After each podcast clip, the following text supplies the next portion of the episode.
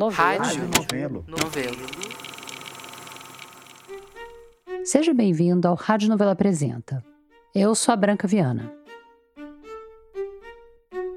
O ser humano é mesmo um bicho esquisito, peculiar. Pensa no efeito placebo, por exemplo. A gente está tomando um nada, uma pílula de farinha ou de açúcar, mas a gente acredita que aquilo é remédio. E começa a sentir os efeitos desse remédio.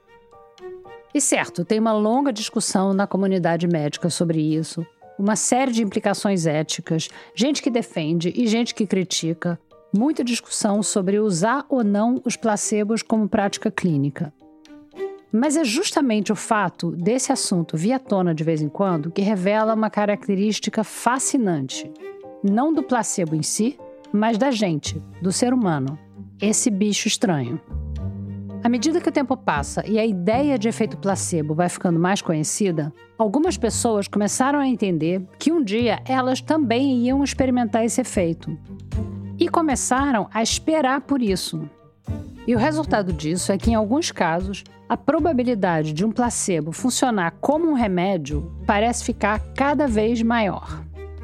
Sim, a gente está descobrindo que o efeito placebo tem seu próprio efeito placebo. Esquisito, né? Peculiar. O negócio é que tudo isso tem a ver com as nossas expectativas. São elas que movem o mundo. E não só o nosso mundo, o mundo todo. E eu não estou exagerando. Tem todo um campo da ciência que estuda o impacto daquilo que a gente acredita que vai acontecer no que realmente acontece. Esse impacto existe, está comprovado. Então, dá para dizer, sem erro, que o que a gente espera que aconteça acaba moldando o mundo. Não é autoajuda, não é pensamento positivo, não é o que eu quero que aconteça vai acontecer, e sim o que eu quero que aconteça influencia o que vai acontecer. Mas e quando o inesperado entra em cena? Quando o que a gente espera que aconteça não faz a menor diferença. Como é que fica quando não são as nossas expectativas que moldam o nosso mundo? Nesse episódio, a gente tem duas histórias sobre situações que se apresentaram na vida das pessoas sem que elas esperassem e que mudaram tudo. Você está aqui me ouvindo até agora com a expectativa de ouvir uma boa história. E quem vai tentar cumprir no primeiro ato é o Vitor Hugo Brandalize. Um alerta: esse episódio tem descrições de violência. Uns meses atrás, eu encontrei com o Lourenço Mutarelli para ele me contar uma história. Beleza, Lourenço. Tá bom. O Lourenço é escritor, ator, professor. Ele tem mais de 20 livros publicados no Brasil e em outros países. Mas a gente se encontrou para falar de um negócio que aconteceu com ele antes de ele ser qualquer uma dessas coisas. Foi 35 anos atrás, em 1988. Naquela época, ele morava perto do aeroporto de Congonhas, em São Paulo. Era meio barra pesada, mas não para quem morava ali. E eu chamei uns amigos. O um povo começou a chegar, a noite prometia. Não tinha ninguém em casa, eu tava viajando, meus pais, meus irmãos. Uns levaram a bebida, outros a comida. Um amigo do Lourenço levou o violão. Eu tinha um amigo músico que chamava Léo. Chegou um pessoal que trabalhava comigo na Maurício de Souza, né? A Maurício de Souza Produções, que faz a turma da Mônica. O Lourenço tinha trabalhado lá por um tempo. Trabalhava no cenário, era cenarista. Toda a galera do departamento de animação da Maurício de Souza estava na casa do Lourenço. O povo da arte final, da intercalação, todos os colegas cenaristas, inclusive a Jaque. E a Jaqueline queria me mostrar que o carro dela tinha dado uma batida.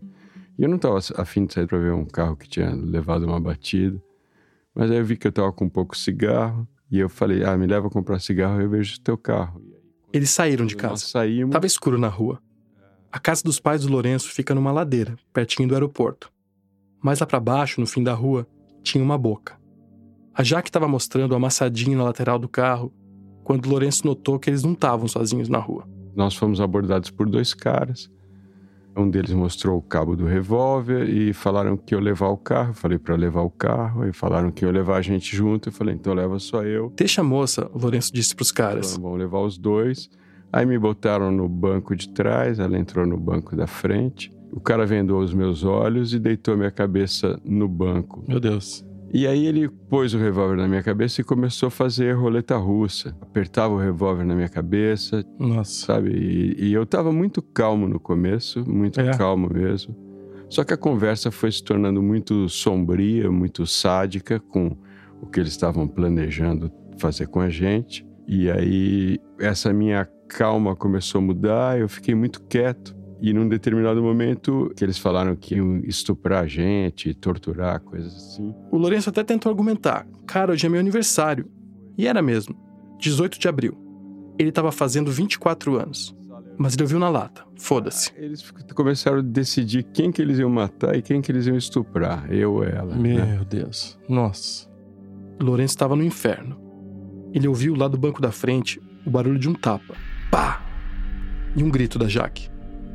Como em todo pesadelo, umas coisas estranhas aconteciam. Coisas que você não quer ver. Que você sabe que é melhor não ver. Eles pegavam a minha mão e levantavam assim e chacoalhavam e eu não entendia aquilo, né? E aí ficava alternando isso num jogo e eu tinha tentado conversar e as respostas eram muito agressivas. Então eu fiquei quieto e depois eu comecei a ficar muito assustado mesmo. Teve um momento que eles falaram: "Ah, vamos levar eles para a moçada se divertir". Nossa. Ficou tudo em silêncio no banco da frente. O Lourenço, com os olhos vendados, não conseguia ver nada. uns 40 minutos, a meia hora, não sei dizer a, eternidade daquilo. O carro continuava em movimento, mas o tempo lá dentro tinha parado.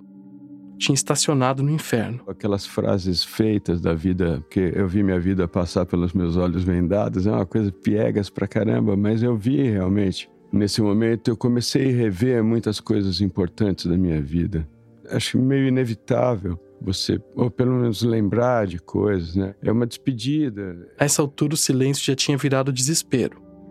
Quando o carro parasse, os caras iam se divertir com eles. Ele podia imaginar o que, que ia vir.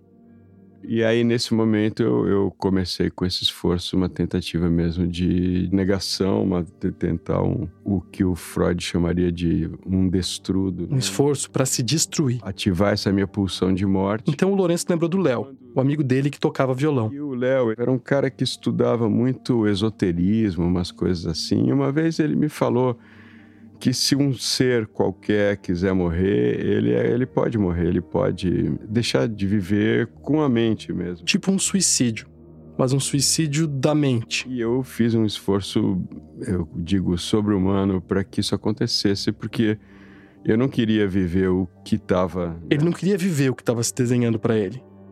Então, o carro parou. O carro parou e me desceram. Os caras agarraram o Lourenço e arrastaram ele para fora. Ele se concentrou mais, se esforçou ao máximo. Ele sentia que tinha pouco tempo. Ele precisava morrer. Eu lembro que quando eu desci do carro, cada um me pegou por um braço. E nesse momento eu não questionei onde estava a Jaque, essa menina que foi com a gente, né? E quando eles. A venda andou um pouco, então eu conseguia ver. E eu vi um lugar horrível, embora eu estivesse a festa surpresa, foi na casa da minha avó, era uma festa surpresa, né? Surpresa, não era um sequestro, era festa. O revólver que o cara fazia roleta russa na cabeça do Lourenço não tinha balas. A moçada tava ali pra se divertir com ele sim, mas não do jeito que ele tinha pensado. Uhul! Viva! E tem a foto do exato momento que tiram a venda, né? Essa foto tá lá no post dessa história no site da Rádio Novelo. Esse momento foi. Eu fiquei surdo, completamente surdo. Eu lembro que ficou tudo em câmera lenta, eu não reconheci ninguém. Nossa. E eu pensei até naquilo, eu falei, eu acho que eu morri e estão me recebendo, acho que é aquilo que falam, né? Porque eu não, não entendi aquilo. Desde que a venda andou um pouco, eu vislumbrava um outro lugar, sabe?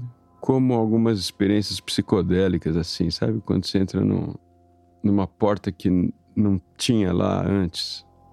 Eu entrei no lugar errado. Um lugar querido, muito familiar, a casa da avó do Lourenço. Mas ao mesmo tempo não era isso. Subitamente surdo e vendo tudo em câmera lenta, o Lourenço voltou para o mundo dele por uma outra porta e acabou caindo no lugar errado. A casa da avó num mundo absurdo. Eles estavam cantando parabéns, mas eu não ouvia. Eles batiam palma, eu não entendia aquele movimento. Eu estava realmente num mundo novo. Era mais ou menos isso. Eu estava no mundo errado. Todos que estavam lá, de alguma forma, tínhamos convívio, tínhamos amizade. Foi muito engraçado, né? Foi muito engraçado esse episódio. Não eram monstruosos nem nada, mas não, não eram reconhecíveis para mim.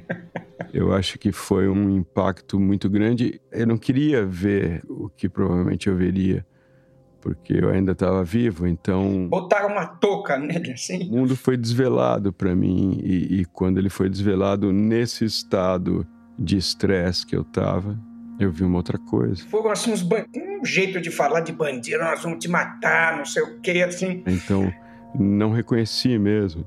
Pessoas muito familiares. Né? Até ver o André, um grande amigo. Foi um negócio muito engraçado. Ele era muito doido, muito doido. E a gente foi para casa da dele, mas rachando de rir. Eu lembro quando tiraram a máscara dele, ele tava branco, assim, branco, branco. Você lembra o que, que você estava fazendo quando você viu ele? Não. Ele disse assim, ele, ele tava, tava rolando, rolando, no, chão, chão de rir. De rir. De rir. é possível. É possível. Eu tô rindo até hoje, tô rindo até agora. Aí eu reconheci o André e aí eu comecei a voltar. Eu sou amigo de infância do Lourenço, a gente era vizinho. Eu sou André Juarez, músico, vibrafonista e sou regente do coral da USP também. Eu quis falar com o André Juarez para saber se ele tinha noção da participação dele naquele dia. Agora, André, você notou isso na hora que ele estava fora de si? Quando te viu, ele caiu em si? Você tinha essa noção? Não, eu não, nem sabia disso. Nem o André, nem ninguém que estava lá entendeu as consequências que aquela festa ia provocar no Lourenço. Não, na hora não, nem eu entendi. Me preocupou um pouco essa brincadeira, sabe? Mas depois deu tudo bem. Parecia mesmo que tudo ia ficar bem. Minha avó ficou muito brava porque ela sabia que era uma festa surpresa, mas não sabia que eu ia chegar daquele jeito. Ela deu uma bronca neles. E a noite seguiu. Mesa cheia, canudinhos de maionese, garrafas de guaraná, umas cervejas. eu realmente. Só o aniversariante, que não estava muito legal. Eu estava muito cansado, eu me sentei e eu passei a festa conversando com os dois sequestradores. Os sequestradores fake amigos de amigos convocados para o papel, que o Lourenço não conhecia até então. Eu queria entender como eles tiveram esse sadismo mesmo, né? Essa coragem de pegar alguém para uma brincadeira fazer esse terror psicológico por tanto tempo, né? Em nenhum minuto eu pensei que isso podia ser uma brincadeira. Nenhum, nenhum. Então, depois eles vieram muito cordialmente, até eh, pessoas interessantes e e foi estranho, é, foi estranho. Os mesmos caras que antes estavam ameaçando torturar ele, matar ele, agora estavam ali. Passa a coquinha, por favor. Essa virada de chave ia ser bem difícil para o Lourenço. Muito mais do que dava para prever naquela noite. Acho que eu sempre tive uma leve paranoia de que tudo seja uma encenação, sei lá. Acho que cruzou alguns dos meus limites que, que eram frágeis ou, ou vulneráveis ali, tudo isso. A partir daí eu parei de comemorar meu aniversário. Os organizadores, né, eles, eles entenderam que tinha sido pesada a brincadeira? Eu fui ficando ali, claro, eu estava abatido, tava, mas eu estava bem, conversei tudo. Só que você não tenta desligar a tua cabeça com todas as forças que você tem impunemente. Isso tem consequências. O tempo foi foi sei lá, eu passei a afundar, foi um processo tem um, um, filme interessante que é aquele Os Homens que Encaravam Cabra, né? Que eles ensinam um golpe mortal que você toca na pessoa, você só toca nela, né? É uma morte que começa a partir desse toque, ela não é imediata, mas ela já foi, a pessoa foi tocada. Então eu faço uma associação com isso. Aquele momento foi o momento que eu fui tocado por esse golpe. Na noite em que ele completou 24 anos, o Lourenço foi marcado. Eu já tinha mudado ali. Tudo bem, podia ser passageiro, né? Podia ser do estresse, né? Mas não foi. O passeio pelo mundo errado do Lourenço não durou uma noite só. E depois disso eu comecei a ficar muito mal. Levou um tempo até eu entrar numa depressão profunda, que aí eu, eu afundei realmente. Talvez você lembre do Lourenço Mutarelli como autor do livro Cheiro do Ralo, que depois virou filme foi lançado em 2006. Entre os mais de 20 livros que Lourenço escreveu, estão romances, como O Cheiro do Ralo, e várias histórias em quadrinhos. Mas nessa época da festa surpresa, ele ainda não tinha lançado livro nenhum. Eu comecei a emagrecer muito, então eu, eu fiquei tão fraco que eu passei a dormir na sala. Na verdade, naquela altura, o Lourenço estava muito longe de conseguir concretizar qualquer coisa. Eu não conseguia subir a escada. Tinha um lavabo lá embaixo, mas não tinha chuveiro. As unhas da minha mão e do meu pé me machucavam porque eu não estava cortando as unhas, não estava tomando banho. Eu só conseguia comer gelatina e caqui mole porque eu tinha um estrangulamento na garganta. Nossa. E eu ficava muito tenso. Nossa, você perdeu muitos quilos? A última vez que eu me pesei era 40 e poucos. E você sabia que tinha a ver com aquele momento da festa, né? Com aquele momento seu que você se esforçou? Sabia, porque ali as coisas começaram a mudar. Física, porque essa parte da, do distúrbio de ansiedade, da depressão, elas te dão sensações físicas também, né? Falta uhum. de ar, cansaço, o pessoal que organizou, eles explicaram de onde que eles tiveram a ideia, assim, se era um medo teu? Não. Não, tem essa música. Essa música eu fiz pensando no Lourenço. Eles não queriam me, me, me, causar nenhuma. Eu acho que a intenção era, era divertir, não tinha uma má intenção ali. A música chama Tarântula. Lembra que o André Juarez disse que ele é vibrafonista, né? Ele é um dos maiores nomes do vibrafone no Brasil. Essa música é a música do Lourenço, a Tarântula. Porque eu imagino o Lourenço fazendo um desenho que é a aranha chegando perto, aí começa a enrolar o inseto, assim. Eu, eu vejo uma historinha do Lourenço, sabe? Aquelas coisas sinistras dele. E nessa história sinistra do Lourenço, o André não faz só uma pontinha como o cara que ajudou ele a voltar para a realidade no dia daquela festa. O personagem dele tem um papel maior. O Lourenço tinha sido tocado pela morte e agora estava no fundo do poço, em posição fetal. Aí veio o André, trazendo uma coisa que é ter o poder, de novo, de tirar o Lourenço lá de baixo. Jogava dama. Todo domingo a gente começou a jogar dama. Jogava muita dama, ficava horas jogando dama, assim. Era uma coisa meio louca, né? A gente ia tomar café, jogar dama, assistir Jacques Cousteau. Jogar dama, beber café e assistir Jacques Cousteau. Um mergulhador francês que ficou famoso por gravar documentários com as primeiras imagens a cores do fundo do mar um oceanógrafo, um, é um tiozinho que usava sempre um, um gorrinho de lã. De algum jeito, o Lourenço se conectou com o oceanógrafo do gorrinho de lã. A Odisseia de Cousteau. E num desses episódios eles iam explorar umas cavernas submersas que nunca tinham sido exploradas.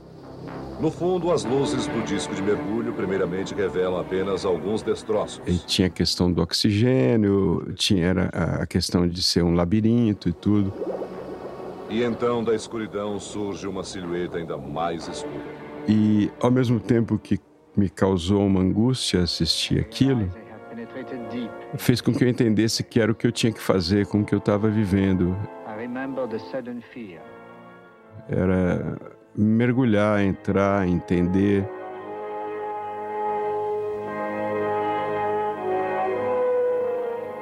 As expedições do Jacques Cousteau acabaram servindo de modelo para o Lourenço. Eu digo que aí eu aprendi a escrever. Eu já fazia histórias em quadrinhos, você pegar minhas histórias antes disso, elas são bastante fracas. Eu acho que ali eu começo a entender o que é escrever, que tem a ver com isso de mergulhar para dentro, né, para o que eu acreditava que fosse o meu inferno. E conseguir voltar esse trânsito, eu acho que tem muito a ver com o ato da escrita. Para mim, funciona assim. Finalmente, aquele passeio no inferno estava rendendo alguma coisa para ele. E eu fui melhorando aos poucos. Dois anos depois da festa surpresa, o Lourenço estava encontrando a saída do lugar estranho onde ele tinha ido parar. Na verdade, ele estava encontrando meios de transitar para fora e para dentro e depois de novo para fora desse lugar. Eu quis saber do André se ele tinha ideia de como ele ajudou nessa passagem, com o jogo de damas e com Jacques Cousteau. No relato dele, vocês estão presentes dessa forma, com pessoas que ajudaram ele a sair do buraco. Você entende? Ah, sabe por quê? Sabe por quê? Era um negócio regular, assim. Não era que ia um domingo, não, não. Todo domingo a gente estava jogando dama lá. No chão instável que o Lourenço estava pisando, a constância das partidas de damas foi uma tábua, um tabuleiro de salvação. Ah, meu, domingo é dia de jogar dama, vamos lá, a gente curte um pouco e, e pronto. A gente estava jogando dama, ele me mostrava os desenhos. Eu não ia lá para, ah, vou ajudar o Lourenço, coitadinho, ele está deprimido lá. Não, eu ia lá para curtir. Lá para curtir e ele curtia também. Amigo, né? 90 eu começo a fazer o transubstanciação. Quando eu melhoro, eu vou desenhando um pouco e crio essa história na minha cabeça, que é uma, uma alegoria a, algumas coisas que eu tinha vivido. Foi o primeiro livro do Lourenço. E ele dedicou o livro ao André Juarez. Era muito doente, né? Uma história curta em capítulos. Ela tem a ver de uma maneira alegórica com a forma que eu me sentia naquela época. Tem um, um trechinho na, na, no, no, livro que eu guardei aqui que é tem um grito de socorro entalado na garganta e meu corpo é cheio de feridas, mas só eu posso vê-las. Todos estão rindo e eu ficando louco. Eu, eu, pensei na, no momento de tirar a venda. Esse é meu exato momento ali, né? Tem muito a ver, realmente. eu estava doente e isso afetava meus pensamentos, afetava tudo. E eu escrevi essa história. Ela me ajudou muito porque me tirava do chão, fazia com que eu criasse força. Eu tinha um ataque cardíaco que eu mal conseguia fazer as coisas, aí isso me dava um pouco mais de fôlego. Para mim era ficção, eu estava fazendo uma história, então me ajudava. O que, que, mudou no que você escrevia e desenhava, né? Antes da festa surpresa, tipo os fanzines, e depois os álbuns? Acho que tudo isso refletiu numa mudança né, em, em assumir mesmo essa história. Eu preciso dessa história de um mundo que é deformado, e que é feio e que é cheio de deficiente que as pessoas escondem. Nos anos seguintes à festa surpresa sequestro, o Lourenço lançou quatro livros de quadrinhos, todos habitados por personagens monstruosos, deformados e que ficam mais grotescos à medida que a história avança. Os livros tinham títulos como Desgraçados. Não lembro de coisas, mas eu nunca reli. E sei que Desgraçados é pior ainda, é mais doente. Até hoje ele não consegue reler esses livros, mas ele lembra o efeito que eles tiveram nele. Quando eu fiz em quadrinhos, é um tratamento. Eu acho que eu tratei aquilo. Nesse meu último livro eu trato alguma, tinha uma questão que eu pensava diariamente há mais de 30 anos e que ao escrevê-la eu parei de pensar. Então, eu acho que isso é uma forma de tratamento porque o pensamento e o pensamento ruminante ou persistente é algo muito desgastante. Então, quando você pelo menos cala esse tipo de voz ou pensamento, você está se curando. Não vou dizer que nunca, nunca mais eu lembre dessas coisas. A cura eu não sei se ela existe, mas existe você silenciar aquilo, você fazer com que aquilo ocupe menos espaço, sabe? Mas calou tudo mesmo. A festa surpresa foi em abril de 1988. O Lourenço e eu conversamos em julho de 2023. Você me falou, eu fiquei interessado nisso, que a entrevista de hoje tinha um potencial terapêutico. Assim, por que é, voltar nessa história é uma terapia ainda hoje? É porque eu estou num momento da minha vida que eu cheguei num muro. Então eu estou olhando para trás, tenho olhado muito para trás, mas eu não tinha olhado para esse lugar ainda. Agora eu acho que podia ser bom estar tá aqui, ver, olhar para isso e sinto fisicamente que isso mexe comigo ainda, claro eu percebi que eu tremi, que eu senti frio, que eu enquanto eu voltava nessa história, eu tentei voltar o máximo possível lá. O corpo não esquece, existe essa memória física também. É um assunto que ainda vibra em mim de alguma maneira.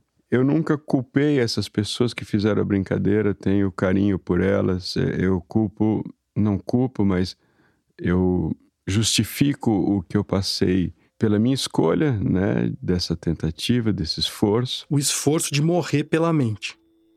O Lourenço tem uma preocupação em relação a esses caras, aos idealizadores da pegadinha. Eu, o que eu acho que seria interessante, embora eu sempre os defenda, né, eu nunca tinha citado o nome deles, delas, né. Acho que eles também poderiam teriam todo o direito de dar a versão deles, de se defender ou de, sabe? Eu acho que isso seria bonito, porque senão fica só a minha versão. E por alguma razão, hoje a minha voz é um pouco mais alta do que a deles. Né? Então eu acho injusto, né? Eu acho que poderia ser bom para eles, por eles. Né? O Lourenço hoje é um cara conhecido, então o megafone foi parar na mão dele. Ele já falou do falso sequestro em entrevistas e chegou a fazer uma história em quadrinhos sobre aquele momento, que depois foi adaptada e virou um curta-metragem. Chama Hacking mas ele perdeu contato com os organizadores da festa. O tempo passou, o trauma cresceu e depois sossegou um pouco, e o Lourenço nunca soube o que os inventores daquele dia pensavam do assunto. Agora ele estava dizendo que podia ser legal saber o lado deles, para eles poderem se explicar, colocar em perspectiva, colocar em dúvida tudo que ele vem dizendo. Então tá. A gente sempre fazia muita brincadeira com todo mundo, né? Essa é a Jaque. E aí falamos, vamos organizar um aniversário para ele, né? Uma, fazer uma surpresa. E assim, a gente uniu, era o pessoal do desenho animado, né? Uh, sempre com boas ideias, né? A Jaqueline Mouradian trabalha na Maurício de Souza até hoje. Que a gente tinha organizado que cada um ia levar uma parte, um doce, um bolo, refrigerante. Aí nós organizamos dessa forma, a gente sequestra ele, leva na casa da avó dele, faz a festa surpresa e tudo mais. A Jaque e mais um casal de amigos, também lá do cenário, no Maurício de Souza, foram os organizadores da surpresa. O Lourenço me disse para procurar a Jaque porque ela era mais próxima dele na época. A gente trabalhava na mesma sala, do lado. Minha prancheta do lado da prancheta dele. Ela me contou que eles planejaram em detalhe como é que ia ser a surpresa. Ponto por ponto. Eles pensaram em como evitar que o Lourenço percebesse o que estava rolando. Eu levei um amigo meu, convidei um amigo meu. Falei, tem que ser alguém que ele não conhece. Em como levar o aniversariante até o lugar da festa. Eu falei assim, gente, eu já tive uma ideia. Como tirar o Lourenço da casa dele pra gente poder sequestrar vocês vendo os olhos dele, coloca ele é, no banco de trás, eu vou no banco da frente, a gente dá ou dá uma volta no quarteirão ou, ou dá ré. Enquanto vocês pegam o bolo, não vai esquecer do bolo, o bolo da mãe dele. Aquela mesa cheia, todo mundo. E vocês ficam quietos, bem quietos, pra ele não perceber nada, apaga a luz, tudo, bem quietos. Já fizeram uma festa surpresa para você? Ou você já organizou uma festa surpresa para alguém? Nesse tipo de festa, quem organiza fica imaginando como vai ser a reação da pessoa homenageada. Os amigos do Lourenço também imaginaram. Na cabeça deles, não terminava em colapso nervoso, nem em depressão profunda. A gente tinha toda a convicção que ele ia amar. Essa ideia vai ser maravilhosa para ele, porque uma, ele não tem medo de morrer, que ele sempre fala, né? Não Falava, tem medo da né? morte. 23 Falava, anos. é. Sim, sim. Ah, o Lourenço estava com a gente no estúdio. Não tinha medo. Então, é, para ele vai amar. A gente tinha toda a convicção do mundo que ia ser o máximo, o máximo. E quanto tempo você acha que nós levamos para chegar? Porque para mim é muito difícil calcular. Para mim foi uns 40 minutos, mas não deve Ah, ter foi sido. menos. O Lourenço aproveitou para perguntar para Jaque alguns detalhes sobre aquela noite que ele nunca tinha pensado em perguntar. Isso, né? Menos, que isso. Deve Menos que isso, levar o pessoal uns foi rápido. 25 minutos o Ai, trajeto. olha, não foi muito demorado. Não Uhum. foi muito demorado porque não tinha trânsito. é, o pessoal foi rápido, sabe? Ele Tinha foi muitos rápido. carros seguindo Tinha, do que estavam em tinha. casa. Eu não me Tinha. lembro quantos, É. mas tinha. Tinha, porque eu ficava assim contando, né? A gente às vezes emparelhava, eles perguntavam como é que tava, eu falava, né? A O cara levantava sinal. o meu braço assim, que eu não entendi o que que era, que era para eu dar tchau. Ele levantava meu braço e chaco- chacoalhava. Era por isso que erguiam o braço dele quando ele estava preso lá no inferno. As peças iam se A encaixando. gente tinha combinado, né, de vez quando ele, eu falava alguma coisa Uhum. e ele falava, cala a boca! E dava um tapa e eu falava, para, não, não bate em mim. A Jaque podia contar como tinha sido a cena do lado de fora do pesadelo. Eu te falei, eu tava olhando o caminho, eu tava vendo se tava todo mundo e tava tentando interagir ali no carro, né? Eu tava né, preocupada para ver se ia dar tudo certo, né? E, né, É, gente acho que você estava muito mais na anfitriã mesmo, você tinha É. muita coisa para cuidar. Pra... Sim. Mas assim, na, na certeza de que você ia amar. Amar. Foi inesquecível, eu diria. Esse assunto dá um frio na barriga. E essa ideia surgiu dentro do trabalho. Vocês Se tinha uma coisa que eu queria entender, era como que eles tinham tido aquela ideia. Sim, colegas de trabalho. É porque assim, a gente aprontava o tempo todo com todo mundo. mesmo, né, Lourenço? O É. tempo todo. Até lembrei de um caso lá. Eu lembro que um dos nossos colegas teve um ataque epilético. Não lembro se era uma convulsão. A gente pensou que fosse brincadeira. A gente não socorria. Pensava, ah, para, levanta daí, vai. Pra você ver o nível, como a gente brincava. A gente simulava tanta coisa, né? pra você ter ideia, né? Como a gente era louco. Eu lia muito o gibi da Turma da Mônica quando eu era criança e já pensei bastante sobre como é que é trabalhar na Maurício de Souza. Bom, o cenário nos anos 80 era assim. Um amigo nosso falou que ele tinha levado corda porque ele pensou em me amarrar numa cadeira e passar gelo na minha garganta pra eu pensar que tinham cortado o meu pescoço. Você lembra o estado de nervo do Lourenço tentando desligar a mente lá no banco de trás do carro da Jaque.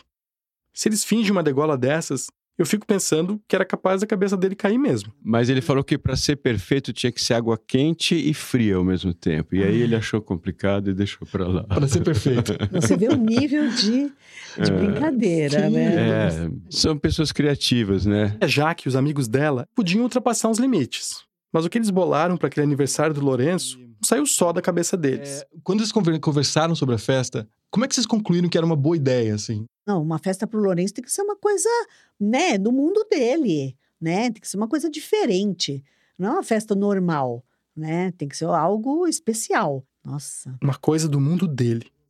Diferente. Eu, eu sempre gostei das coisas mais sombrias, assim, desde muito pequeno. Eu gostava de terror, eu gostava de.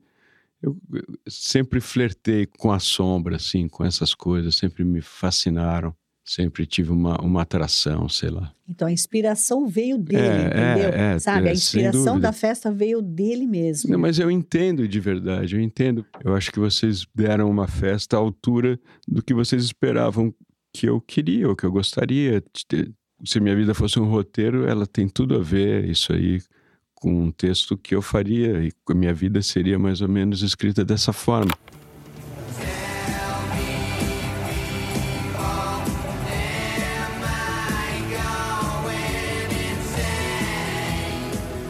Eu fiz um mergulho para dentro desse mundo do Lourenço.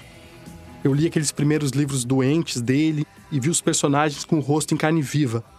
Pareciam que estavam derretendo, página por página. Eu li o último livro dele, que chama O Livro dos Mortos, e que ele diz que é uma autobiografia hipnagógica. Eu até aprendi o que é hipnagógica. Estado entre a vigília e o sono, quando a gente quase que nem tá acordado mais. Lourenço diz que a autobiografia dele foi escrita assim.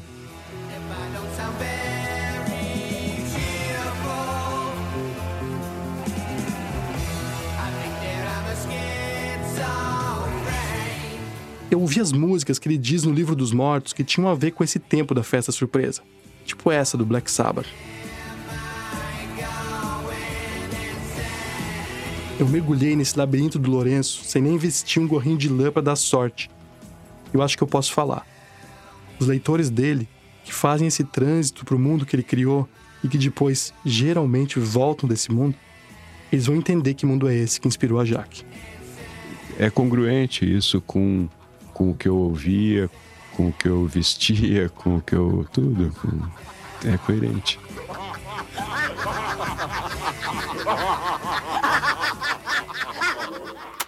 Mas é claro que reconhecer de onde veio a inspiração dos idealizadores não evita as consequências para os atos deles. E você percebeu que ele não estava bem quando tirou a venda e você viu que ele Sim, estava. Como é que foi sim. esse momento? Aí, não, aí, hum, nossa, me deu um frio na barriga. Eu falei, nossa, e agora? Mas acho que ele vai se recuperar e ele vai curtir a festa, né?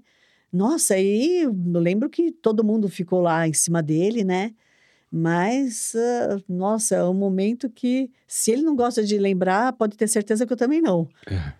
Eu também fiquei. Ali, ali eu me dei conta da situação. Falei, nossa, uma coisa para ser maravilhoso. Ele tá assustado. Gente, ele tá branco. Aí eu, eu gelei. Eu lembro de você, da sua preocupação de É, vir, eu- eu e eu assim- falar que tava, né, que tinha entendido que não, não e eu tava. falava, Lourenço, tá tudo bem mesmo? Uma inversão tremenda de expectativa, né? Sim. Ali na festa e depois, né? Ele foi decaindo, né? Ele ficou mal, ele ficava em posição fetal no chão, como ele descreveu. Foi duro.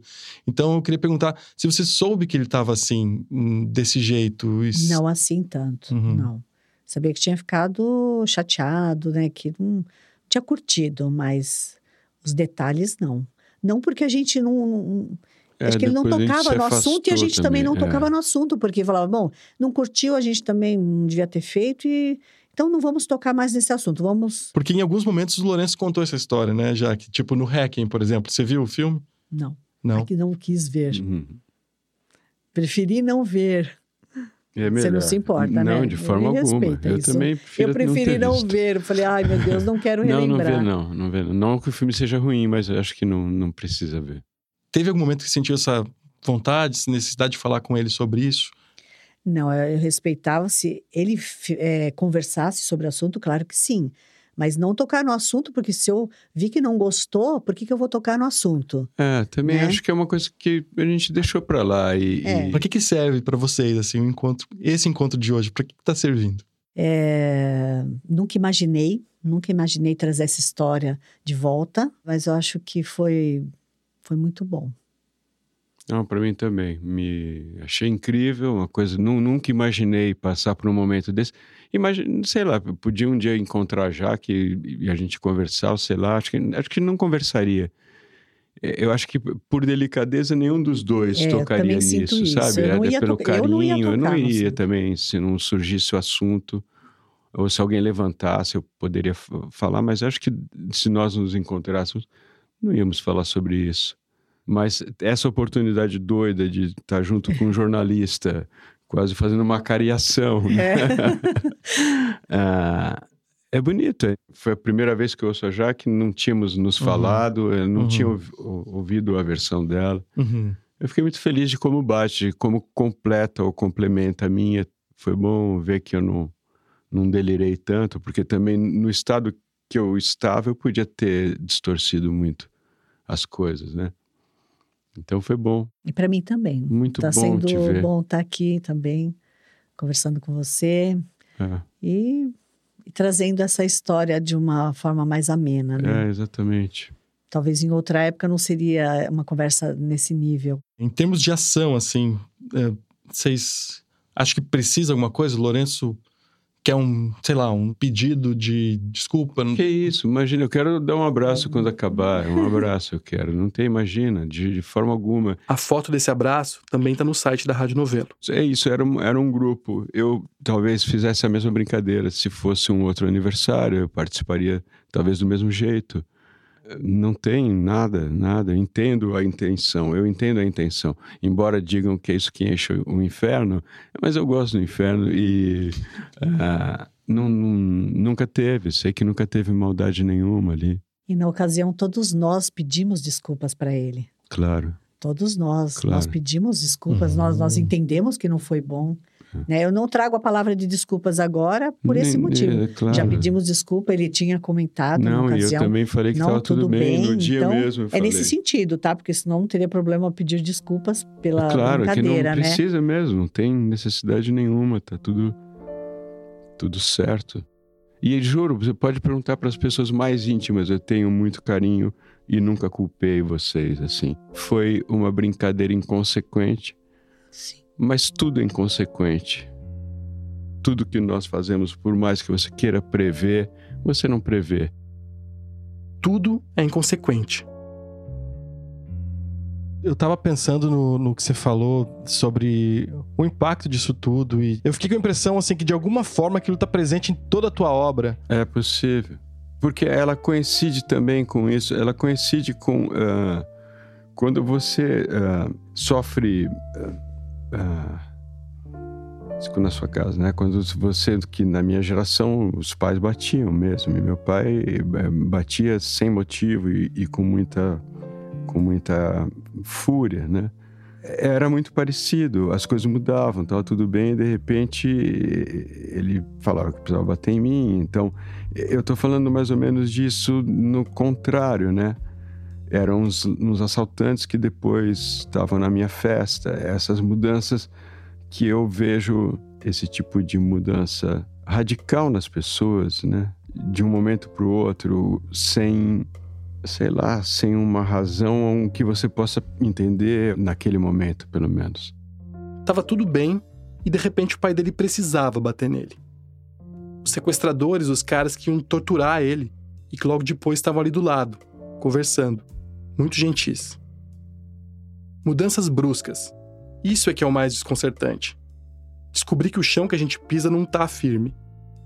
É claro que a Jaque e os amigos cenaristas não sabiam que eles iam tocar nisso. A gente nunca sabe as consequências. Uma ideia bem intencionada pode desembocar num colapso nervoso.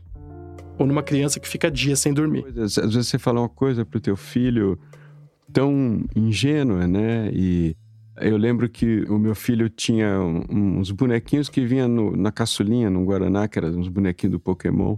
Eu fui conversar com ele um dia isso, que eu queria pedir desculpa se alguma vez eu fiz algo sem saber, né? Porque a gente faz, às vezes você machuca uma pessoa sem perceber.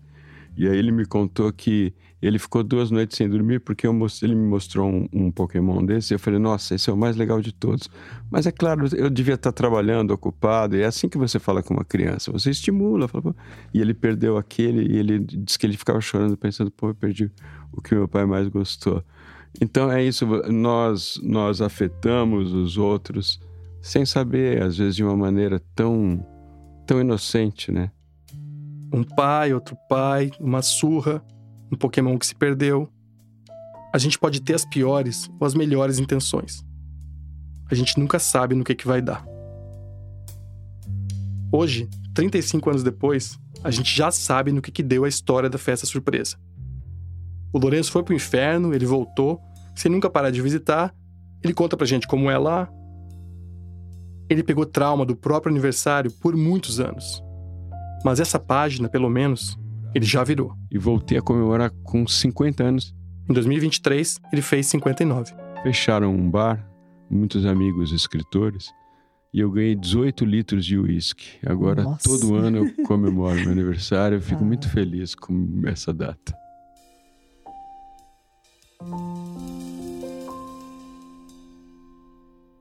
Esse foi o Vitor Hugo Brandalize, produtor sênior da Rádio Novelo. Eu quero deixar aqui um agradecimento ao ouvinte Mônica Pivato Rodrigues, que chamou a nossa atenção para essa história do Lourenço Mutarelli. Já já a gente volta. Oi, aqui quem está falando é a Bia Ribeiro. Eu sou coordenadora de produto e audiência na Rádio Novelo e tô aqui para te contar mais uma novidade. A gente acabou de lançar a playlist Pra Pegar a Estrada, com uma seleção de episódios do Rádio Novela Apresenta que são perfeitos para te acompanhar naquela viagem de ônibus um pouco mais longa, ou no carro, no passeio com a família ou com os amigos. Não importa se você vai viajar sozinho ou acompanhado, de ônibus, de carro, de avião, de bicicleta toda viagem fica mais interessante com o Rádio Novela Apresenta tocando no alto-falante ou no fone de ouvido. O link da playlist para pegar a estrada está no destaque playlist do nosso perfil no Instagram, que é arroba Rádio Novelo. Aliás, se você ainda não segue a gente por lá, aproveita para fazer isso e não perder nenhuma novidade.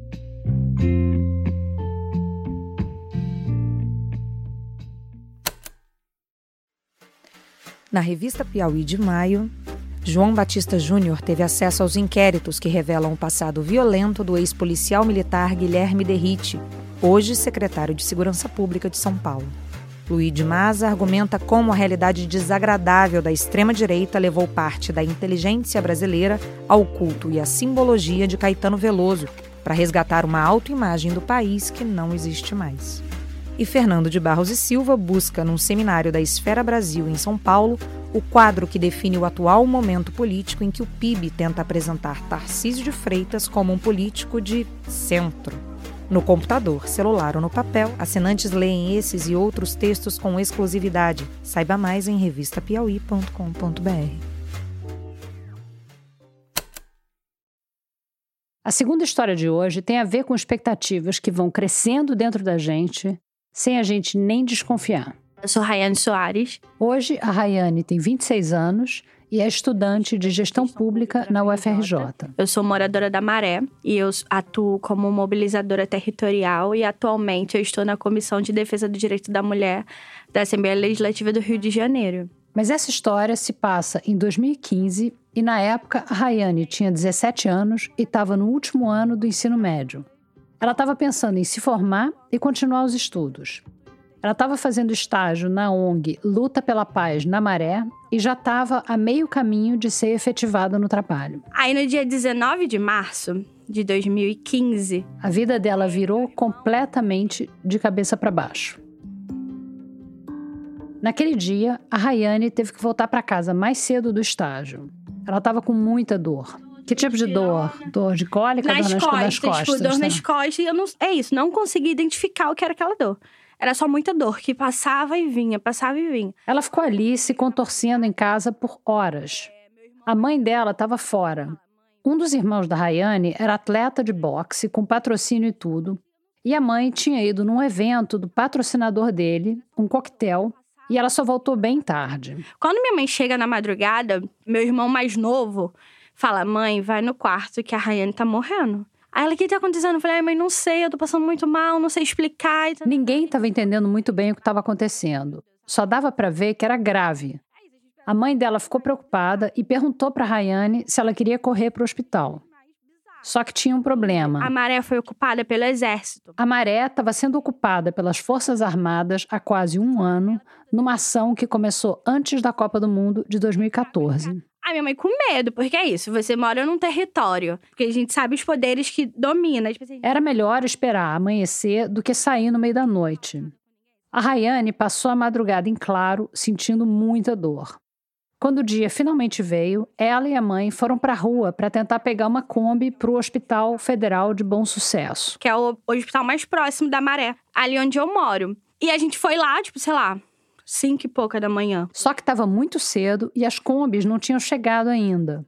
E enquanto isso, aquele desespero, a Rayane passando mal de dor, ela ficou deitada no chão, na calçada mesmo, porque não estava nem conseguindo ficar em pé. Nisso que eu tô no chão passando mal, vem o pessoal do exército. vem os soldados pra perguntar o que que tá acontecendo, né? Isso amanhecendo, a rua vazia ainda, a galera indo trabalhar, mas o movimento bem, bem fraco. Os soldados até ofereceram uma carona, mas por mais crítica que fosse a situação, a mãe dela não ia deixar elas entrarem num carro do exército assim do nada. E se acontecesse alguma coisa? Ninguém estava ali na rua vendo, ninguém ia saber para onde elas foram e com quem. Então a mãe dela deu um jeito de se livrar da situação. Minha mãe, não, tá vindo, eu já pedi ajuda, tá vindo. Era mentira, claro. Ninguém estava vindo. Só que, por sorte, Aí passou um vizinho com um carro muito velho, de tinta, que ele era pintor, indo trabalhar. Minha mãe, pelo amor de Deus, leva minha filha para o hospital, ela tá morrendo, a gente não sabe o que, que é. o vizinho topou dar uma carona e levou a Rayane e a mãe dela para o hospital. Cheguei no hospital às seis da manhã. Aí eu começo, tipo, achando que eu me mijei. Aí eu falei, gente, eu tô com tanta dor que eu tô, tipo, me mijando.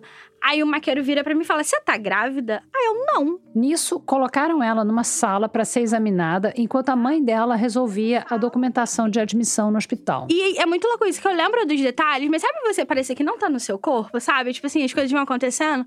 Aí o médico me examinou, ele falou: Minha filha, você não tá grávida, não, você tá entrando em trabalho de parto. Você está entrando em trabalho de parto. Simples assim. E foi exatamente nessa hora que a mãe da Rayane entrou na sala. Minha mãe desmaiou. E você? Você, quando ouviu isso? Branca, eu não, tipo assim, é o que eu falei, tipo, parece que eu tava num transe. Eu lembro de me botar numa cadeira de roda e, por sorte, o Hospital Geral de Bom Sucesso tem uma maternidade, que é maternidade de alto risco. A equipe levou ela correndo para uma sala de parto. E 6h43, o Miguel nasce. Muito rápido. Muito rápido. A maioria das gestações dura 40 semanas. A Rayane teve uma gravidez de 40 minutos. E eu sei o que você está pensando. Ah, mas como assim ela não sabia que estava grávida? Será mesmo? E eu confesso que também foi isso que eu pensei quando me falaram dessa história pela primeira vez. Eu tenho dois filhos e eu sei o quanto o nosso corpo muda na gestação. Foi até por isso que eu quis conversar com a Rayane. Eu queria entender. Eu acho que esse tipo de história geralmente causa essa reação. Todo mundo fica morrendo de curiosidade para saber os detalhes. Eu estava apavorada. Tanto que aquele programa sensacionalista Eu Não Sabia Que Estava Grávida é um clássico da Discovery. As dores aumentavam cada vez mais. Calma, tá tudo bem. E enquanto eu fazia o ultrassom, ela fez assim. O que, é que foi? E ela disse: Você está grávida. Ela não tá grávida. E eu disse: O quê? Mas para resumir aqui, o que aconteceu com a Rayane foi o seguinte: primeiro, não, ela não era uma adolescente desavisada. Eu já tinha conhecimento, porque eu sempre fiz parte de organizações da Maré de ONG, e a gente acaba tendo acesso a educação sexual reprodutiva, curso de, tipo, você entender seu corpo, métodos contraceptivos. Então, o pai do Miguel foi meu primeiro parceiro sexual. E acabou dando certo durante o período, mas quando ele foi morar longe, eu acabei terminando o relacionamento. E Quando Miguel nasceu, eles já tinham terminado há meses. Mas na época que eles estavam juntos. E aí, na época, a gente até fez exames para ninguém, nenhum dos dois tinha nenhuma IST. Então é isso. Eu tinha esse conhecimento para poder iniciar, ah, vamos transar sem camisinha, então vamos. Eu vou começar a tomar remédio, a gente faz exame, se tiver tudo certo. A gente é parceiro exclusivo, então vamos. Só que o anticoncepcional acabou me dando muito enjoo. Eu fiquei, tipo, fazendo mal e eu tive que trocar de anticoncepcional. Tá aí a provável chave da questão. A Rayane nunca deixou de tomar pílula. Mas nessa de trocar de anticoncepcional, ela não esperou tomar uma cartela completa do comprimido novo antes de voltar a transar sem camisinha, o que geralmente é o mais recomendado para garantir a eficácia do medicamento. Mas até aí, muita gente poderia ter tido esse mesmo lapso. E de qualquer forma, nenhum método anticoncepcional é totalmente 100% garantido. Ela seguiu a vida normal e de tempos em tempos vinha o sangramento. Então, nada para se preocupar, né? Duas vezes no mês, uma vez no mês, não era tão regular, mas eu falei, cara, eu tomo anticoncepcional. Tipo, eu sou jovem ainda, então eu não dava muita importância para aquilo. Você achava que era um ciclo menstrual é, irregular? Irregular, o que eu via que era super normal. Super normal. Segundo, não, ninguém percebeu nada de diferente mesmo. Pô, tua mãe, teus colegas de trabalho, tuas Na amigas branca, de escola. Foi tipo pré-carnaval. Eu fiquei em casa com piscina. Piscina, sabe? A Rayane pulou carnaval um mês antes do parto, em fevereiro. E chegou aí numa festa de família cinco dias antes do bebê nascer. Ninguém desconfiou de nada. A barriga dela cresceu pouco. E sim, isso acontece, varia demais de pessoa para pessoa. E a gente soma aqui o fato de que a gravidez dela foi mais curta, já que o Miguel nasceu bem prematuro, de cerca de sete meses. E tem isso, né? Quando você não tem motivo para achar que está grávida, você não presta atenção nos sinais que apontam para aquilo. Porque, terceiro, sim, tinha alguns sinais. Ela até teve alguns sintomas, mas sempre dava para explicar como sendo outra coisa. Olhando as fotos, o que eu vejo nítido, meu nariz ficou enorme. Entendeu? Mas eu tenho nariz, nariz de batatinha, entendeu? Tipo assim, eu tenho nariz largo. Tipo, ah, tô sentindo enjoo, devo ter exagerado naquele rodízio de pizza no shopping. Mas, cara, quem não vomita após rodízio e passar numa praça de alimentação com um monte de cheiro, um monte de coisa ali. Aí eu fiquei enjoada, mas era normal. Ih, tô com umas dores, um mal-estar estranho, mas deve ser o meu estômago. E, tipo, conversando, todo mundo, ah, Rayane, de repente você tá com gastrite, né? Aí eu falei, é, pode ser. E eu tinha ido em postinho próximo e eu tinha uma endoscopia marcada pro dia 23 3 de março. Já a dor nas costas devia ser por causa da falta de ergonomia da cadeira no trabalho. E a cadeira do trabalho também, que eu trabalhava de recepcionista. Então é isso, oito horas do dia sentado, numa mesma posição, e a cadeira não era tão confortável. Eu lembro meu chefe chegou a trocar a cadeira da recepção na época. Agora, e o bebê mexer? Você chegou a sentir? Não. Era isso, eu sentia muita dor nas costas. Tipo assim, muita dor nas costas, mas na barriga mesmo não sentia nada. A Rayane até percebia que tinha ganhado uns quilinhos, mas nada demais. Na época eu era mais magrinha e tinha começado a perceber que eu tava engordando. Mas não era nada, eu falei, não, vou começar a treinar. E eu lembro, eu comecei a fazer Muay Thai. Que é uma, é uma luta, né? De chute e soco. e finalmente, quando começaram umas dores muito fortes no abdômen, ela de cara pensou, ih, deve ser apendicite. Barriga, dói, meu Deus, apêndice, alguma coisa assim. E se a situação já chegou tão longe, se você não desconfiou que estava grávida até agora, você não vai imaginar que essas dores são contrações. Muito menos que, na verdade, você já está em trabalho de parto. O tempo todo a gente é vítima desse viés de confirmação, aquele fenômeno que faz com que a gente tenha muito mais facilidade de acreditar em coisas que reafirmam a nossa visão do mundo e que, por outro lado, faz a gente ter bastante dificuldade de aceitar as coisas que desafiam tudo que a gente já acredita. Se fala muito disso quando o assunto é política, por exemplo. Se você acredita que a economia vai bem, você dá muito mais peso para as notícias que reforçam isso do que para as coisas que podem estar indicando o contrário. E todo mundo conhece pelo menos uma pessoa que acha mais fácil acreditar numa fake news absurda do que na própria realidade. Mas o caso da Rayane é mais pessoal, mais íntimo. E também por isso, talvez cause mais estranhamento. Como é possível a gente não perceber algo tão fundamental no nosso próprio corpo? Algo que gera mudanças tão profundas na gente? Como é possível alguém não saber que está grávida e da noite para o dia se tornar mãe? sem qualquer aviso ou preparação? A Rayane mesmo tem dificuldade em entender isso. Tanto é que ela mal conseguia acreditar no que tinha acontecido. Lembro, foi tão rápido, assim, tão tranquilo o parto, que eu é, entubaram ele, eu não vi o Miguel de imediato. Eles entubaram antes de te dar Antes de ele? me dar. Então não, você não, não, me, não, não chegou a cheguei a, segurar. pegar, não cheguei a segurar. Você viu ele? Não, não vi. Então na tua cabeça era uma abstração ainda. Exatamente, era tudo muito abstrato, muito abstrato. Tipo assim, eu não sabia o que estava Quer dizer, acontecendo. porque você não sabia que estava em trabalho de parto e você não viu o bebê. Não vi o bebê. Então, por isso, essa, foi essa minha pergunta. Como assim? Tá vivo? Tem sexo? Entendeu? Porque eu não tinha noção. Eu falei, ah, posso estar sofrendo um aborto. Sei lá, o início de gestação e um aborto. Não, era tipo uma criança de 30 semanas. Logo depois do parto, veio o choque. Quando eu deitei na maca, assim, na cama. E me dei, sei lá, acho que veio tudo. Tudo aconteceu, cara, eu chorava, e eu chorava, e eu chorava, e eu chorava. Que veio psicóloga, assistente social, veio a obstetra, todo mundo falar comigo, porque... E eu chorava, porque foi muito um choque, assim. Cara, minha vida mudou, sei lá, em, em horas, sabe? Em 12 horas. Minha vida mudou completamente. Deu sair do estágio pra ir pra uma emergência com uma dor e tá com um bebê, entendeu? E para completar, o bebê, que era bem prematuro, nasceu com só 1 kg e 740 gramas.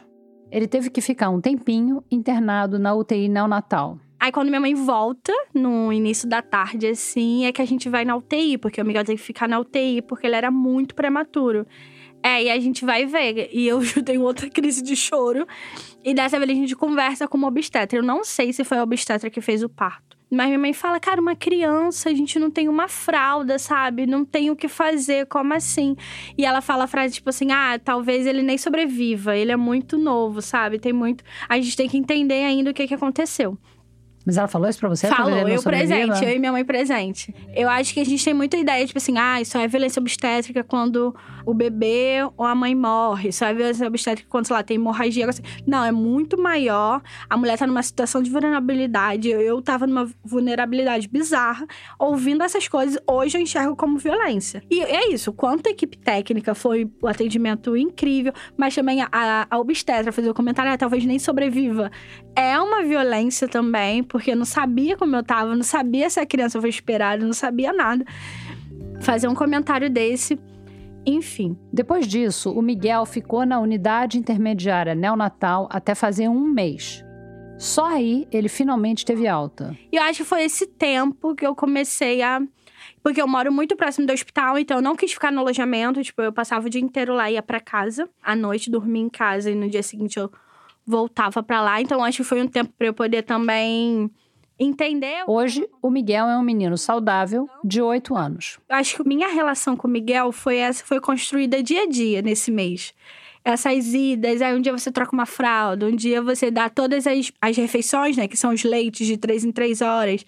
Você consegue pegar ele no colo e dar, e você consegue dar um banho e trocar uma roupa. Acho que essa relação foi construída. E eu acredito muito nisso. Eu não, eu não acho que a maternidade seja dada. A maternidade, para mim, não é uma regra matemática, não é uma fórmula. Agora eu tenho o status de mãe, mas foi um processo. Em 1995, dois médicos alemães fizeram um estudo. Eles pediram para todos os hospitais obstétricos na região metropolitana de Berlim reportarem por um ano os casos de mulheres que só descobriram a gravidez quando já estavam com pelo menos 20 semanas, ou seja, com pelo menos 5 meses completos de gestação. E 62 casos foram reportados. Ou seja, naqueles hospitais e naquele período de um ano, apareceram 62 pessoas que só descobriram que estavam grávidas depois do quinto mês. E dessas 62 pessoas, 25, ou seja, 40%, só foram diagnosticadas na hora do parto. Naquele ano, só em Berlim, 25 grávidas se descobriram como mães ali, na hora do nascimento de seus filhos. Isso contando também os casos em que os bebês não sobreviveram. Quando a gente computa esses números junto com a quantidade total de partos nesse período, a gente chega na frequência de um caso a cada 1.200 partos, mais ou menos. Um a cada 1.200 é mais de seis vezes mais comum que o nascimento de trigêmeos. Ou seja, parece impossível. Mas, na verdade, acontece até mais do que a gente pensa. Só que o problema não é só virar mãe de surpresa. Como essas gestantes não recebem nenhum cuidado pré-natal, tanto elas como os bebês estão mais vulneráveis aos vários problemas de saúde que podem acontecer numa gravidez. Isso vai desde infecções não monitoradas, sangramentos, nutrição inadequada, diabetes gestacional, pré-eclâmpsia, alguma irregularidade no desenvolvimento do feto, sem falar na total falta de apoio emocional e psicológico. Enfim, é muita coisa que pode dar errado nessa fase, né? Esses bebês alemães totalmente inesperados tiveram uma mortalidade maior, uma chance bem maior de nascerem prematuros, com baixo peso e também de precisarem de internação neonatal. Ou seja, muitos desses casos parecem ter pontos em comum com o que a gente viu no nascimento do Miguel. Eu trouxe esses dados da Alemanha porque, na verdade, tem super poucos estudos sobre esse fenômeno. E a gente não achou nenhum dado sobre a frequência desses bebês surpresa aqui no Brasil. O que a gente sabe é que, de acordo com o DataSUS, dos mais de 2,6 milhões de nascidos vivos no Brasil em 2021, 16% tiveram um acompanhamento pré-natal considerado inadequado. E desses nascimentos, mais de 48 mil não têm nenhum registro de acompanhamento pré-natal. E sim, os números de antes da pandemia também são parecidos. Então, talvez não seja coincidência que o Brasil é o décimo país no ranking mundial de nascimentos prematuros. E tem taxas de mortalidade materna bem altas se comparado com outros países. Mesmo a gente tendo um sistema público de saúde com uma política de acompanhamento pré-natal integrativo e de portas abertas, muita coisa ainda precisa melhorar. Agora, voltando para casos como o da Rayane, casos de não sabia que estava grávida. Até o nome que se dá na ciência para isso parece meio mal resolvido. No Brasil, às vezes se fala gravidez silenciosa ou então descoberta tardia da gravidez. Mas o termo científico internacional mais usado é denial of pregnancy, ou seja, negação da gravidez em inglês. É meio pesado, né? Tem um quê de apontar culpa. Dá a entender que a mulher, ou a pessoa que está grávida, de certa forma, é sempre cúmplice dessa estatística. Parece que de alguma forma ela sabe, mas escolhe não saber, Tipo, ou ela está escondendo isso do mundo, ou ela deve ter algum problema psicológico que fez ela negar a gravidez até para ela mesma. E tá, isso pode acontecer em alguns casos. Mas parece bem injusto tratar isso como uma verdade universal. Cara, e o piscina? A Rayane que o diga. Quem esconde gravidez com biquíni? Não tem como. E eu quero ver a foto do Miguel também. Ah, sim. Hoje em dia o Miguel tá enorme. Te mostro. Ai, gente, que graça! É. Que menino lindo! Ele é lindo, né? ah. né? Ele tem o olho puxadinho, nariz de batata e esse cabelo. Ele aqui, ó. Oh, que graça ele. Sim. Parece uma criança feliz, né? Isso, não, total. Ele é, é demais. É. Essa história foi produzida com o apoio da Humani que apoia iniciativas na saúde pública com o objetivo de melhorar a qualidade de vida da população brasileira. Para saber mais sobre a atuação da Humane, é só acessar humane.org.br e é umane.org.br. O link também está lá no nosso site. A gente volta daqui a pouquinho. Só conquistaremos a paz social através da justiça social.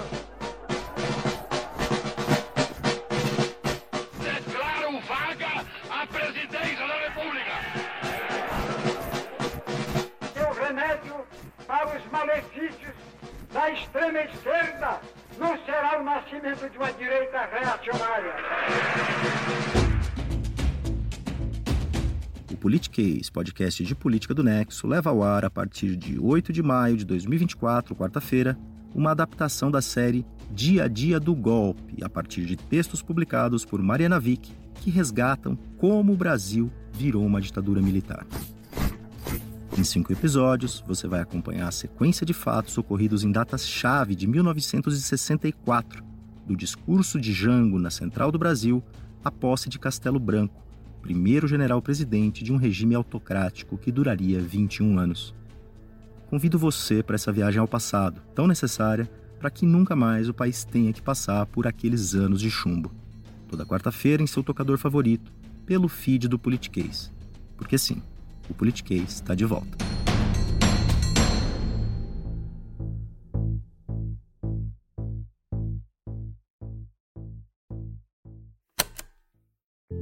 Obrigada por ouvir mais esse episódio do Rádio Novela Apresenta. Essa semana no nosso site tem fotos do Lourenço Mutarelli tirando a venda na festa surpresa e do abraço dele e da Jaque 35 anos depois. Tem também um áudio do Lourenço explicando o que é que ele escreveu no diário dele no dia em que ele foi com a gente para o estúdio encontrar com a Jaque. E também fotos da Rayane e do Miguel. E aí, ouvindo esse episódio, você lembrou de uma história perfeita para contar aqui no Rádio Novela Apresenta? Lá no nosso site tem tudo explicadinho sobre o melhor jeito de mandar a história para cá. Tá numa seção chamada Envie uma pauta no menu, facinho de achar. Outra coisa que tem no nosso site é a transcrição de todos os episódios. Vale a pena indicar para aquela amiga que está aprendendo português, ou para aquele amigo que tem deficiência auditiva, ou sei lá, para um primo que prefere ler em vez de ouvir. Agora, para você que curte ouvir a gente, Lembra que o Rádio Novela Apresenta está em todos os aplicativos de áudio, de música, de podcast. E para não perder nenhum episódio, lembra de assinar no seu aplicativo preferido. No Spotify, dá até para você deixar um comentário contando o que você achou das histórias. Se você ou alguém que você conhece prefere escutar podcast pelo YouTube, a gente está por lá também. É só procurar Rádio Novelo que você acha o nosso canal. E não esquece de seguir a Rádio Novelo no Twitter e no Instagram, no arroba Rádio Novelo, e marcar a gente sempre que for recomendar ou comentar sobre algum episódio.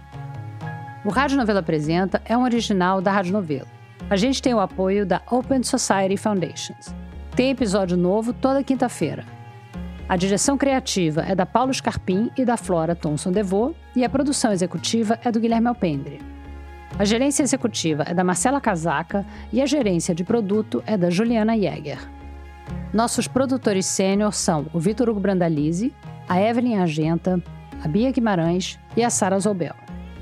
As produtoras da nossa equipe são a Bárbara Rubira, a Natália Silva e a Júlia Matos.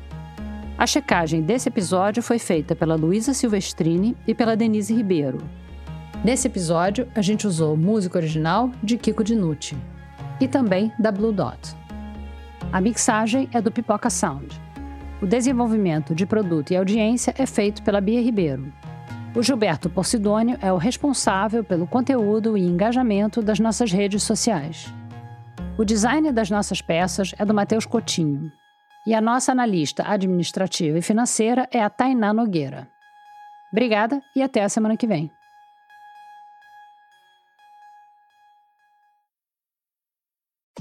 Muita gente virou ouvinte do Rádio Novelo Apresenta porque gostou do primeiro podcast original da Rádio Novelo, O Praia dos Ossos. É o seu caso também? Já ouviu Praia? Mas e o Crime e Castigo? Você já ouviu? O Crime e Castigo é uma espécie de spin-off do Praia dos Ossos, porque quando a gente lançou Praia, a gente ficou muito surpresa com a quantidade de mensagens punitivistas que a gente recebia nas redes de que o Doca Street, o assassino da Ângela Diniz, devia ter pegado prisão perpétua, ou até defendendo a pena de morte.